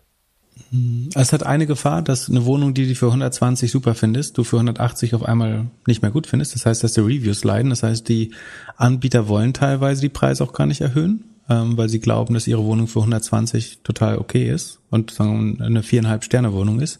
Würde man für die gleiche Wohnung aber 180 verlangen, dann ist es nur eine dreieinhalb Sterne Wohnung. Ähm, deswegen ist man nicht 100% flexibel eigentlich, was die Nachfrage oder sagen den, die Preisanpassung an die Nachfrage angeht. Ich würde aber schon glauben, also auch da habe ich versucht, das Outside-In ein bisschen anzuschauen. So Similar Web und so sagt schon, die hatten Hochkonjunktur. Also was man verstehen muss, das Vorquartal war extrem schlecht. Das war Q2, mega Lockdown, da ging eigentlich bis auf ein paar Leute, die Workation in Colorado machen wollten, ging eigentlich gar nichts letztes Jahr. Das heißt, es war ein sehr schlechtes Quartal und im Vergleich zu dem Quartal sollten sie auf jeden Fall hoch zweistellige, also irgendwie 60, 70, 80 Prozent Verbesserung beim Umsatz haben, würde ich denken. Die Frage ist, bei dem, was man von außen sieht, wie viel ist wirklich nur Suchverkehr und wie viel kann tatsächlich gebucht werden? Also sind es nicht nur auch verzweifelnde Suchende teilweise. Und ich bin total bei dir, sagen, das Inventar ist komplett weg. Das hast du bei Hotels genauso übrigens. Äh, aber bei, auch bei Fernwohnungen ist wirklich alles, was gut ist und nicht bei drei auf den Bäumen war, äh, schon, äh, ja, ver, ver, verkauf, verkaufsvermietet. Falls, falls das jemand hört, der zufällig was hat, äh, schreibt mir gerne eine E-Mail an äh, podcast.doppelgänger.io. Äh, ich kenne jemand, der was hat, aber ich bin mir nicht sicher, ob die dich als Gast haben wollen. Also ich glaube, also diese Industrie hat so viel Rückenwind gerade, scheint mir zumindestens nach allem, was man von außen sehen kann, müsste, ich ganz ehrlich, die Hotels sind ausgebucht, die, wer irgendwie verreisen will und viele Leute meiden Fernreisen, also Fernreisen haben definitiv abgenommen. Irgendwie, du willst nicht mal nach Griechenland, auf keinen Fall nach Südostasien oder kannst auch gar nicht. Ähm, das heißt, Domestic Travel hat unheimlich viel Rückenwind. Ich würde vermuten, dass es ein gutes Quartal sein muss eigentlich für Airbnb. Relativ gesehen. Ich wette dagegen. Okay, woran machen wir das gut fest? War einfach die Reaktion der Aktie am, äh, also wie die auf die Earnings? Ja. Ich, ich sag positiv. Ich sag negativ. Und also ich meinte, wie, wie, wie, wie hoch steht, wo steht die Aktie aktuell? Keine Ahnung. 1000. Äh, soll ich nachgucken? Warte. Also ich schau, ich schau äh, 147. Also ich sag, die schlagen das Vorquartal um mindestens 50 Prozent beim Revenue. Möchtest du dagegen wetten vielleicht einfach? Nee. Dann nehmen wir die Reaktion nee. der Aktie. Also wir ich sag, nehmen die Reaktion der Aktie. Der ich Markt hätte gerne, dass die Aktie überrascht sein. Der, unter der, 100 ist, dann gehe ich rein. Verstehe. ähm, na gut, dann machen wir es so. Bin gespannt. Wishful Thinking. Äh, Singer hat äh, letzte Woche Earnings gehabt und die, die sind 20 Prozent runtergegangen. Die haben äh, erklärt, also Singer macht äh, Online-Games, äh, Handyspiele und so, vor allem bekannt für Facebook-Games. Farmville hat vielleicht der eine, die andere schon ein bisschen Zeit drauf verplempert. Und die haben erklärt, dass sie das Marketingbudget, was sie jetzt nicht mehr in Apple stecken können oder nicht mehr so effizient in Apple wegen ATT Privacy, dass sie das einfach in Android rüberspülen. Das wurde vom Markt nicht so ganz geglaubt. Und das wird mich von dir auch interessieren. Also glaubst du, dass die vorher schon maximal viel in Android investiert haben, dass die eigentlich überhaupt nicht mehr mehr Kapazität haben? In Android zu investieren? Also die, muss man so vorstellen, ist ja irgendwie eine Waage und da haust du Geld rein und irgendwann. Die Frage ist, glaubst du die ATT-Geschichte? Sondern? Aus, aus meiner Sicht sind Spieleentwickler die Restplatzaufkäufer in den Ad-Exchanges. Also jeder, der einen Cookie hat von irgendeiner Premium-Marke oder von irgendeinem Marktplatz, also du hast bei irgendwie Zalando was Vernünftiges gekauft, so dann wirst du halt, dann bietet Zalando auf dich, auf deine Eyeballs oder auf deine Attention. Ähm, oder du warst auf irgendeiner ähm, D2C-Marke oder du warst ähm, bei, bei Airbnb ähm, Fernwohnung anschauen, dann werden diese Parteien alle irgendwie mehr als 50 Cent TKP vielleicht für deine Augen bieten. So, und wenn irgendjemand so wertlos ist als Nutzer, also er hat auf keinen wertvollen Produkten gesurft, ähm, dann sind seine Augen oder ihre Augen so günstig, dass jemand eben für 20, 30 Cent TKP die einkaufen kann, weil es keine besseren Daten zu dem Kunden gibt, was er, er oder ihr gerade, ihm oder ihr gerade besser gefallen könnte an Werbung. Und dann schlägt der Spieleentwickler zu und sagt, unsere Audience ist 100% der Menschen. So, äh, Farmville spielen wollen alle. Und ich glaube, dass gerade die sehr stark unter den gestiegenen Werbepreisen leiden, ehrlich gesagt. Und ich glaube, was, was die viel mehr trifft als, also ATT ist für, für die auch eine Challenge, also dass man schlechter über Apple Devices getrackt werden kann. Aber nach meinem Verständnis, die leiden ja viel weniger unter Retargeting oder sowas. Für die ist die Akquisition und breite, breit gestreutes Marketing viel wichtiger, glaube ich. Und das eigentliche Problem ist, dass die Werbepreise bei Facebook 46 Prozent, bei Google hoch in den 30ern, bei Amazon hoch in den 30ern, äh, überall steigen die Werbepreise, ohne dass irgendeine Gegenleistung dafür kommt. Ähm, und ganz ehrlich, ein Spieleentwickler hat zwei große, also es macht letztlich Attention Arbitrage. Also die kaufen Attention ein äh, über Ad Exchanges und verkaufen sie entweder über eigene Ad Exchanges oder über eigene Monetarisierung. Ähm, also dass du irgendwelche goldenen Traktoren kaufst in Farmville oder so. Ähm, und wenn dann der Werbepreis extrem steigt auf einer Seite, dann ist das brutal für das Geschäftsmodell, glaube ich. Und es wird sich nächstes Quartal nicht verändern. Also es, und was mich ärgert ist, das ist ja eigentlich total vorhersehbar. Also man hätte sich eigentlich, als wir uns Twitter, Snap, Facebook, Google Earnings angeschaut haben, hätte man sich fragen müssen, oder ein guter Hedgefondsmanager hätte sich gefragt, bei welchen Geschäftsmodellen sind die Marketing- und Saleskosten eigentlich der größte Geschäfts- oder der größte Kostenblock? Und ich glaube, dann wärst du schnell bei Gaming gewesen. Würde mich nicht wundern. Du wärst vielleicht auf ähm, Dating gekommen. Würde ich schätzen, läuft sehr. Match Group übrigens hat Umsatz gesteigert, so Reopening, Summer of Love, alle wollen wieder schnackseln und so weiter. Aber die Marketingkosten sind schneller gestiegen als der Umsatz. Also die, der Operating Leverage hat sich verschlechtert, weil sie, äh, ja, sie konnten den Umsatz steigen, aber sie müssen deutlich mehr Marketing ausgeben dafür, aus dem gleichen Grund, glaube ich. Und Und auch äh, Match hat, glaube ich, 10, 15 Prozent verloren in der letzten Woche nach den Earnings. Die haben vor einer Woche reported, haben wir nicht darüber berichtet, weil es nicht so spannend ist. Ähm, und was mich eigentlich ärgert ist, genau die Überlegung hätte man machen müssen, was sind Modelle, die brutal auf Werbeeinkauf basieren? Weil deren COX, deren äh, Erstellungskosten des Produktes, oder ist, COX sind, Marketing ist nicht COX genau genommen, aber äh, je nachdem, wie, welches Business ist, aber zumindestens deren Kostenpositionen wären sehr stark angestiegen und hätten die EBIT-Marge oder Operating-Marge stark negativ belastet oder komprimiert. Und die Frage ist, ob es noch andere Modelle gibt, die noch reporten, die wir noch nicht kennen. Aber eigentlich müsste man sehr strategisch nochmal überlegen. Ähm, kann ja unsere Community mal machen. Ich habe kein eigenes Team, ich habe hier keine Praktikanten und Analysten. Die Community darf äh, auf Discord vorschlagen, was für Modelle gibt's, wo mehr als 40 Prozent der gesamten Kosten in GAFA-Advertising ausgegeben werden. Und, und was bedeutet das für die ganzen Gaming-ETFs jetzt? Ja, die Gaming-ETFs sind sehr stark diversifiziert. Die sind teilweise so in Gaming-Plattformen, teilweise in irgendwie Corsair und also Gaming her oder Nvidia, also in Hardware-Herstellern. Die sind eigentlich ganz gut diversifiziert. Und so für klassisches Computer-Gaming ist es auch ganz gut. Aber für dieses Online-Gaming, also wo du äh, sehr viel Werbung einkaufst, dafür ist es schlecht. Die Frage ist, wo kauft man noch viel Werbung ein? Ähm, irgend so ein Arbitrage-Buden, ähm, ah, die, die, ja, diese ganzen Retargeting und man, man hätte gedacht Trade Desk oder sowas vielleicht auch, aber die haben ganz gut abgeliefert. Kompliziert. Ähm, aber ich glaube, wenn man das sehr strategisch, sehr schlau durchdenkt, hätte man äh, ein paar sehr gute Short-Kandidaten finden können mit, mit der Analyse. Warum haben wir es verschlafen? Weil ich nur eine Person bin, du diese Idee äh, wie immer nachdem Zinger eingestürzt ist, äh, bringst? Äh. Ich meine, ich hätte versucht zu fragen, wer die Verlierer sind. Aber äh, gut, äh, wie waren denn die Trade Desk Earnings? Trade Desk hatte ich gesagt, wird nicht so gut wie Pinterest, Twitter ähm, und wer ist der dritte? Snapchat, sondern eher wie Facebook, also auch noch sehr stark. Ähm, tatsächlich haben sie extrem gut performt. Sekunde. Ähm, Trade Desk hat Revenue verdoppelt auf 280 Millionen. Ähm, gute Earningszahlen statt 9 Cent, 3, Sekunde 13 Cent. Ähm, ach nee, 13 Cent waren erwartet. Sie haben 18 gemacht. Vorquartal war 9 Cent. Also sehr gute Zahlen und auch besser als gedacht hätte.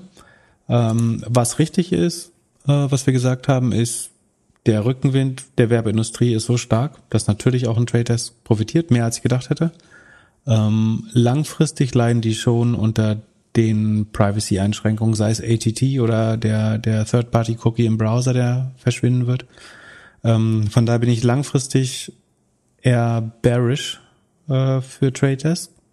Aber kurzfristig ist es halt, ähm, als wenn jetzt zwei Jahre nochmal äh, Online-Shift vorgezogen werden. Also, weil nach Corona einfach so viel Werbegeld in den Markt kommt, so viel VC-Geld und ähm, die Budgets schneller wieder in Performance Advertising gehen und Display Advertising, also was was Trade Desk macht, gehört definitiv dazu und TV äh, Program, Pro, wie heißt das programmierbares Programmable TV ähm, oder Programmatic TV. Ähm, da das wird alles eher angeschmissen als die großen Werbebudgets und die herkömmliche Werbung, also TV, Print und so weiter, verliert tendenziell. Das heißt, es ist klar, dass die jetzt profitieren. Äh, die haben meiner Meinung nach outperformed, aber äh, die Zahlen wurden trotzdem schlecht aufgenommen. Äh, aber stärker gewachsen als gedacht hätte auf jeden Fall. Und ich habe gerade gesehen in dem Stock Earnings Overview auf doppelgänger.io slash sheet hast du sowohl Agora als auch Beyond Meat eingetragen. Genau, Agora ist dein Baby, das wollten wir beobachten. Ähm, ich sehe Rule of 40, 11 Prozent, ist doch super. Ja, deswegen heißt es äh, Rule of 40, nicht Rule of 11. ähm, also Agora ja. konnte mit Mühe und Not den Umsatz zum Vorquartal steigern. Also zum Vergleichsquartal haben sie 25 Prozent hinzugewonnen. Zum Vorquartal ähm, eigentlich nur zwei Prozent oder so, ne? Von 39,5 auf äh, 40,35, 36 Millionen ähm, mehr Umsatz. Das ist relativ schwach. Die Gross Margin ist ein bisschen besser geworden. Ähm, die Äh, Kosten sind gestiegen. Sie haben erheblich mehr für Marketing ausgegeben. Ähm, 86 Prozent mehr Marketing für 24 Prozent oder 25 Prozent mehr Umsatz, nicht gut. 150 Prozent mehr R&D, also Forschung und Entwicklung für 25 Prozent mehr Umsatz. Also man, immerhin ist man noch bullish und investiert weiter. Insgesamt sind die Kosten 124 Prozent gestiegen, während die Umsätze nur 24 Prozent ge gestiegen sind. Das ist das Gegenteil vom Operating Leverage. Ähm, das, aber das spricht zumindest noch die Konfidenz, dass sie ähm, vielleicht in Zukunft doch noch Umsätze machen, weil ansonsten würde man jetzt die Kosten nicht so aufblähen gerade. Ähm, man muss fairerweise sagen, das Vergleichsquartal, also das Q2 2020, war relativ stark mit 66, äh, mit 127 Prozent Wachstum. Das war natürlich nicht ganz einfach zu schlagen. Und sie berechnen so, sie sagen ein bisschen, wenn es diesen Corona-Effekt nicht gegeben hätte, dann wären sie noch auf 57 Prozent Wachstum. Also wenn man das über zwei Jahre durchzieht, die gerade und sagt, dass dieses, diese Quartale vor einem Jahr, die hat es nicht gegeben, dann ist man, dann ist die Kager noch 57 Prozent und das wiederum wäre gar nicht schlecht. Die Frage ist, ob man jetzt glaubt, dass sie darauf zurückkommen und jetzt insbesondere der Vergleich zum ersten Quartal spricht eher nicht dafür, dass sich das Wachstum wieder beschleunigt. Von daher ähm, bin ich skeptisch. Wie gesagt, Rule of 40 ist auf 11 Prozent runter. Die DBNER, also die Account Expansion, ist von 131 Prozent im Vorquartal auf 110 Prozent gefallen. Auch da sicherlich wieder Agora ist ja ein Consumption-Based Model oder ähm, Volume-Based Model. Man bezahlt nach Anzahl der Gesprächsminuten letztlich. Ähm, deshalb ist natürlich klar, dass der, der Wert im Vorquartal extrem hoch ist und das jetzt zu schlagen ist schon schwer. Also dass die noch über 100 sind, die, die BNEA ist schon fast gut. Also das wäre ich noch bereit zu verzeihen. Aber ja, also man muss ja, die bieten ja die Technik an, dass so Produkte wie Zoom telefonieren können und natürlich hattest du in der Corona-Zeit mehr Moment, Moment. Moment. Zoom hat die eigene, Zoom, Zoom kann das halt ja, selber. Zoom kann das selber und die beiden Gründer ja. von Zoom und Agora haben früher bei Webex gearbeitet, bla bla bla äh, und bauen ungefähr das gleiche. So. Und Zoom geht ja auch in den Markt. Die bauen ja auch die ganzen, also öffnen jetzt die API und, und so weiter. Ich halte immer noch Agora, das ist so meine, meine China-Hoffnung äh, und, und gibt auch äh, mir so ein bisschen das Signal, wie weit wir in China investieren können. Was ich krass finde, ist, dass sie halt jetzt auch, also das war eigentlich richtig, aber sie haben in dem Financial Outlook äh, auch geschrieben, dass es halt jetzt, also das einmal nochmal Corona und sie wissen nicht ganz genau, wie das jetzt weitergeht und aber das andere halt auch dieses äh, K-12 äh, Academic Thema, was sie natürlich auch beeinflusst, weil sie halt vor allem vielen Schulen oder halt Lernplattformen die Technik ermöglichen. Ich glaube trotzdem, dass da noch, äh, dass wir in Zukunft wesentlich mehr telefonieren werden, remote arbeiten würden. Da haben sie auch eine Studie, diese Gartner-Studie gezeigt, wie sich das verändert. Und meine Hoffnung ist so ein bisschen, dass die ganze Live-Shopping-Thematik, dass sie davon auch gewinnen. Aber es ist wahrscheinlich eher eine Sache in zwei, drei Jahren und mal gucken. Ich äh, werde auf jeden Fall immer wieder reingucken und sehen und hoffen, dass es irgendwann besser wird. Du hast äh, innerhalb von zwei Minuten gerade viermal das Wort Hoffnung benutzt übrigens. äh, nur, nur so als Feedback. Die Verzweiflung. äh, das stimmt ja zuletzt. Äh, was noch ganz spannend ist, ist, dass die Grossmargin für ein Softwareprodukt äh, relativ niedrig ist. Ne? Die haben 61,8 Prozent äh, Grossmargin. Das ist relativ niedrig. Also die entweder kaufen sie sehr teuer selber die Cloud-Dienstleistung ein äh, oder andersrum gesagt, sie versuchen eine Preisbrecherstrategie, also versuchen brutal der günstigste zu sein am Markt im Vergleich vielleicht zu Zoom äh, oder anderen Lösungen oder Twilio. Ähm, normalerweise würdest du die so eine so eine Firma auf 75, 80 Prozent Gross Margin versuchen zu steuern, aber sie scheinen das bewusst entweder weil sie die, sie geben, glaube ich, nur diese ersten 10.000 Minuten oder so als Credits. Das weißt du vielleicht sogar, ne? Also genau, genau. Das heißt so ein bisschen das Cloudflare-Modell und das ist auch richtig, dass sie sagen, jeder kann das mal kostenlos probieren. Aber mit 10.000 Minuten, ähm, glaube ich, das würde nicht so stark auf die Margin drücken. Ich glaube, dass sie auch beim Preis krasse Kompromisse machen, was wiederum heißt, dass das Produkt also nicht vielleicht nicht so geil ist. So, wenn, wenn du ein wirklich gutes Produkt hast, dann kannst du deine Marge fast festlegen, würde ich behaupten oder kannst das sehr gut auf 80 Prozent steuern. Ähm, dass sie mit 61 klarkommen müssen, heißt meiner auch, dass sie gewählt haben, wir sind nicht der Produktführer, wir sind der Preisführer. Ähm, und weiß nicht, ich bin ein bisschen, ich, ich fand es ja, also ich will jetzt gar nicht so tun, als äh, irgendwie wärst du darauf reingefallen. Ich war damals auch extrem bullish. Du hast mich da reingezwungen. Ja, ich, ich fand, also damals in Corona sahen die Zahlen extrem gut aus, mit 183 Prozent DBNER und ähm, irgendwie 127 Prozent äh, Revenue-Wachstum. Das, sah alles großartig aus.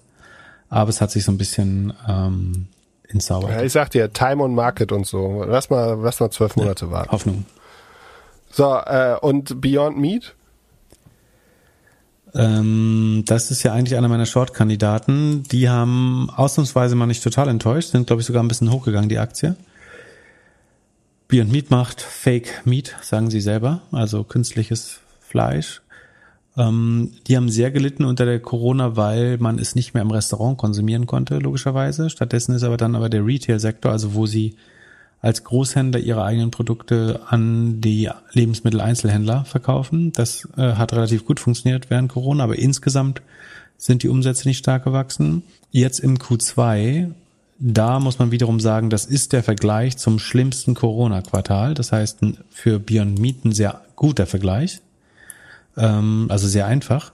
Da sind sie ähm, um 31 Prozent gewachsen oder 32 Prozent gewachsen insgesamt. Ähm, man sieht aber zum Beispiel, dass der Retail-Umsatz, also was in, in Kaufhallen, äh, in, in, in Supermärkten verkauft wird, ist runtergegangen. Äh, dafür ist der Gastro-Umsatz, Food Service heißt es bei denen, äh, extrem angestiegen, um 218 Prozent äh, sogar. Also hat sich fast, ah nee, hat sich mehr als verdreifacht. Ähm, sie machen weiter, minus 12,5 Prozent Operating-Marge, ähm, verlieren Geld. Sie haben stark in Marketing und alle Kostenblöcke weiter investiert. Ich finde es nach wie vor, ich, äh, ich weiß, dass die Produkte gut sind, ich weiß, dass sie vielen Leuten gut schmecken. Ich bin mir nicht sicher, ob man langfristig äh, deutlich mehr Geld dafür bezahlt. Die Gross Margin ist schon jetzt nur knapp 32 Prozent. Äh, das ist, glaube ich, nicht super für Lebensmittelhandel, Einzelhandel, äh, für äh, Lebensmittelproduzent. Ähm, von daher bin ich nach wie vor skeptisch. Die Zahlen sind aber weniger enttäuschend, als man sonst gewohnt ist von Beyond Meat und deswegen hat die Aktie auch leicht positiv äh, reagiert. Und das Sheet kann man sich äh, anschauen, ist in unserem unserer Sheet-Sammlung jetzt drin. Glaubst du, wir haben ein paar BioNTech-Millionäre, Millionärinnen als Hörer? Die frühzeitig investiert haben in die Aktie, meinst du? Ja, die so frühzeitig 50.000 Euro investiert haben und jetzt ich da glaub, so 50, Millionen stehen haben. Ich glaube, du hättest 100 investieren müssen, oder? Haben die sich verzwanzigfacht schon? Nein, die war, irgendwann waren sie mal auf 15, auf 20. So. Wirklich? Äh, dann, das, das Problem ist, meistens ähm, verkaufen die Leute ja zu früh. Also wenn, wenn, wenn man dann auf einmal 100.000 da stehen sieht oder 500.000, was viel zu viele Leute machen leider, ist, dass sie dann Gewinne mitnehmen, äh, was dich davor rettet, Millionär zu werden. Äh, Wie oft hast du das schon gemacht? Zu oft. Zu oft. Ich versuche mal Freunden davon abzuraten. Ich versuche selber immer weniger zu machen. Das braucht leider Jahre, um sich das anzugewöhnen, äh, diesem Instinkt zu widerstehen. Das scheint irgendwie verankert zu sein im Menschen, dass man ähm, inzwischen verkaufe ich immer, was am wenigsten Gewinn macht oder was sogar Verlust gemacht hat. Aber äh, am Anfang irgendwie am Anfang habe ich es oft falsch gemacht. Und hast du schon mal zu spät verkauft? Ähm, gute Frage. Ich glaube nicht. Also relativ gesehen, irgendeine Aktie wächst ja immer schneller als das, was du gerade hast. Aber dann kann man immer sagen, das hätte man tauschen sollen. Aber ähm, sozusagen, dass ich den Absprung nicht geschafft habe, ist deutlich seltener passiert, als dass ich äh, zu früh verkauft habe. Äh, also äh, jedem, mit dem ich es gut meine, würde ich immer raten, so wenig wie möglich, also idealerweise nur zukaufen und lange liegen lassen. Es sei denn, dass sich grundlegend die, Entschei äh, die Einschätzung gegenüber dem Markt oder der Firma geändert hat. Eigentlich. Es gibt einen ganz spannenden äh, Tweet von, ähm, ich weiß nicht, wie man es ausspricht. Äh, das scheint ein äh, deutscher Landsmann zu sein. Sebastian Dullien oder Dullien oder Dullin. Ich schätze Dullien. Ähm, der hat berechnet, dass also ähm, BioNTech hat ja reported seine Zahlen und der Forecast ist, dass man 2021 15,9 Milliarden Umsatz schafft. Das ist ja ganz ordentlich. Und das wiederum wäre 0,5 Prozent des deutschen Bruttosozialprodukts oder GDP. Also ein Zweihundertstel der Gesamtwirtschaftsleistung von Deutschland käme dann dieses Jahr nur aus diesem ehemaligen Startup namens BioNTech. Das zeigt eigentlich wieder, wie mächtig Startups sein können. Das ist natürlich ein Ausnahmefall. Und fairerweise muss man auch sagen, dass diese Mehrleistung schlägt sich ja nicht 100 Prozent irgendwie in Jobs und Ausgaben um, sondern es ist, die haben 79 Prozent ähm, EBIT-Marge oder Bruttomarge, weiß ich gar nicht. Äh, ich glaube Bruttomarge. Also ähm, Sekunde, ich gucke mal sicherheitshalber nach, bevor ich Quatsch erzähle. Ähm, da, da, da, da, BioNTech Operating Profit. 79% Operating Margin, also ja. Ähm, das heißt, dieser Mehrgewinn geht halt einfach an die Aktionäre letztlich, wenn man das so sieht. Und davon profitiert das nicht die breite Bevölkerung. Aber trotzdem zeigt es, wie viel Wirtschaftskraft äh, was, was mal ganz klein war, entfalten kann. Ähm, und ist durchaus beeindruckend. Und äh, in ihrer Präsentation zeigen sie ganz gut, was die Pipeline ist. Also da gibt's was. Plus, sie haben natürlich auch Kapazitäten für die Produktion jetzt aufgebaut. Also den nächsten Impfstoff, da bräuchte man jetzt vielleicht nicht mehr einen großen Partner wie Pfizer, sondern könnte das alleine machen.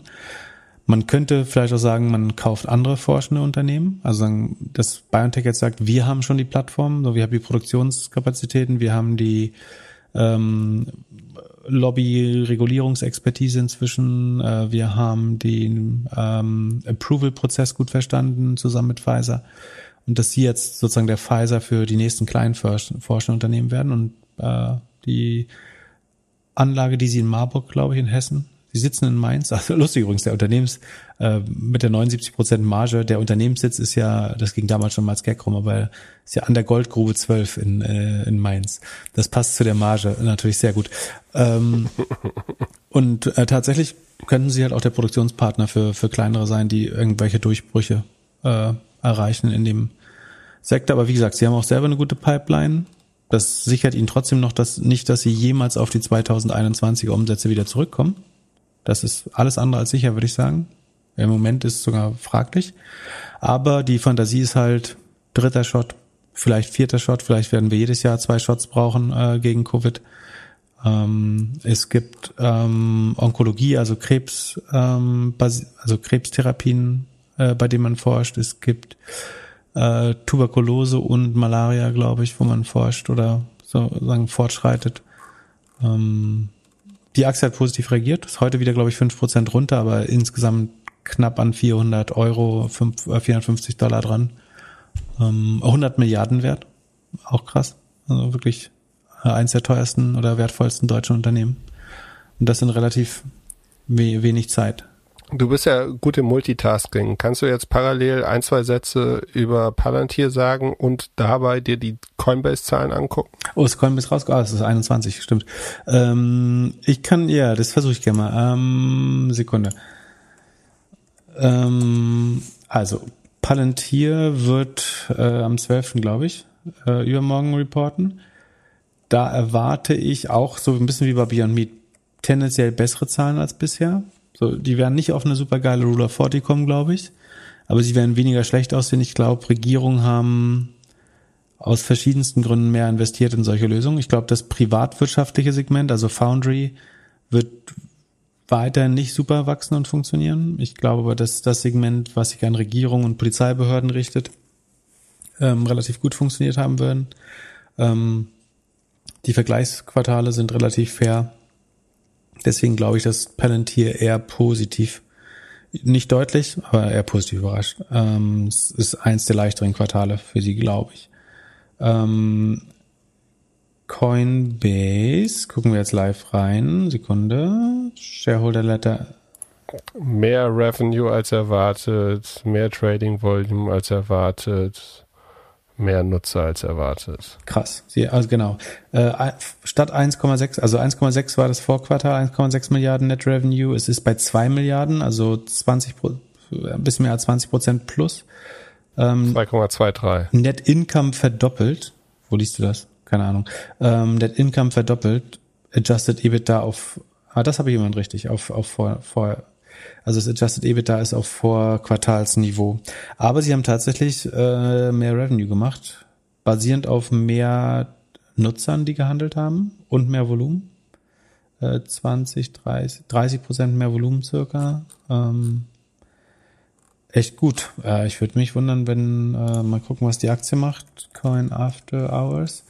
Ähm, müsste deutlich positiv reagiert haben. Also Plus zwei Prozent nur. Ah, Finde ich fast verhalten. Ja, ist ja erst 20 Minuten. Würde ich, hätte ich positiv. Ah, für alle, die es halten, herzlichen Glückwunsch. Heute tagsüber ist er runtergegangen.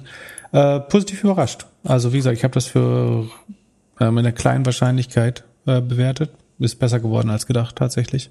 Und es ist mehr als, ich habe gemeint, bestenfalls plus fünf Prozent oder so. Und es sind plus, über plus 20. Also ist der Kryptomarkt doch nicht so transparent, wie man dachte. Oder es hat noch niemand die, die besten ähm, Lösungen dafür gebaut, um das transparenter zu machen. Aber gut für Coinbase. Ähm, werfen damit vier Milliarden im Jahr ab an Adjusted EBITDA. Ähm, das rechtfertigt dann auch den Kurs von, müsste so um 80 Milliarden sein, glaube ich, Sekunde. Coinbase Market. Also weniger als BioNTech. Weniger als BioNTech. Ähm, die Market Cap ist 70 Milliarden. Das ist, glaube ich, fair. Das ist dann noch 22 mal Runrate oder so. Ähm, also 22 mal Umsatz äh, Runrate. Nee, Earnings sogar. Äh, EBIT ist ja eine Milliarde. Äh, dann ist es total fair. Also würde, würde ich Geld haben, würde ich auch Coinbase halten gerade. Finde ich eigentlich ganz. Also ich entnehme, du bist wieder pro Bitcoin, pro Coinbase und glaubst, der Winter die nächsten Monate wird wieder, wird's wieder nach oben. Ach, ich schwanke mal so ein bisschen, ob ich die, die Währung besitzen will oder ob ich nicht einfach äh, die, die Börse, die, die populärste Exchange äh, haben will, um daran zu partizipieren. Und ich meine, letztlich der Vorteil der Börse ist, dass sie produktiv ist. Also solange das gehandelt wird, ähm, verdienen die Geld. Bei den Währungen, die, die schwanken halt letztlich. Äh, die müssen populärer werden oder da muss die Nachfrage steigen. Bei der Börse muss nur überhaupt gehandelt werden, dann verdienen sie auch Geld, äh, gewinnen sie auch, verdienen sie auch Geld. Von daher finde ich die Exchange zu kaufen eigentlich produktiver. Oder man kann halt dieses äh, Schaufelbild benutzen, wenn man möchte, äh, statt das Gold, das jetzt sich im Wert nicht verändert. Ähm, aber die Schaufeln werden immer gekauft. Ja, vielleicht würde ich lieber fünf bis zehn Prozent in Coinbase packen, als das direkt in den. Man kann auch einen Kryptowährungskorb kaufen. Aber eigentlich ist es schlauer, wenn du überlegst, dass Coinbase wird auf jeden Fall vom Krypto boomen. Also wenn die Währungen boomen, dann boomt auch Coinbase. Das ist relativ klar. Und man sieht aber jetzt gerade, selbst wenn sie sich seitwärts bewegen, die Währungen, kann Coinbase trotzdem super laufen. Das spräche jetzt eigentlich dafür, kauft doch lieber Coinbase statt die ganzen Shitcoins. Ja, weil aktuell ist ja auch im Markt ein bisschen die Fantasie, dass das jetzt wieder nach oben geht. Ja, aber wir gucken ja aufs letzte Quartal und da, wie gesagt, ähm, ich frage mich jetzt, wie man das das nächste Mal besser forecasten kann, wenn alle meine Quellen das falsch geforecastet haben. Also mh. Hm. das ist eine schöne Hausaufgabe für das nächste Quartal. Ah, übrigens, äh, bei Metromile, das funktioniert, also zumindest ein Teil der Nutzer, die diese Autoversicherung nutzen, äh, laden die App runter. Und da gab es ein Signal bei den App-Downloads, was man über SimilarWeb oder App Annie sich anschauen kann. Da könnt, das könnte eventuell indikativ für die Performance sein. Äh, da habe ich mir einen Reminder gemacht, dass ich in drei Monaten vor den nächsten Earnings mal auf die App-Downloads schaue da sieht es so aus, als könnte man eventuell mit den App-Downloads die Performance forecasten. Ähm, mhm. aber wie gesagt, das hier Coinbase wieder gutes Beispiel dafür, dass outside in eben doch vieles nicht sichtbar ist. Gut, ich werde mich jetzt ein bisschen hier auf Polywork rumtreiben. Wer mir followen will, polywork.com slash Glöckler wie auf Twitter. Ich wünsche dir einen schönen Tag und wir sprechen am Samstag. Bis Samstag. Ciao, ciao. Ciao.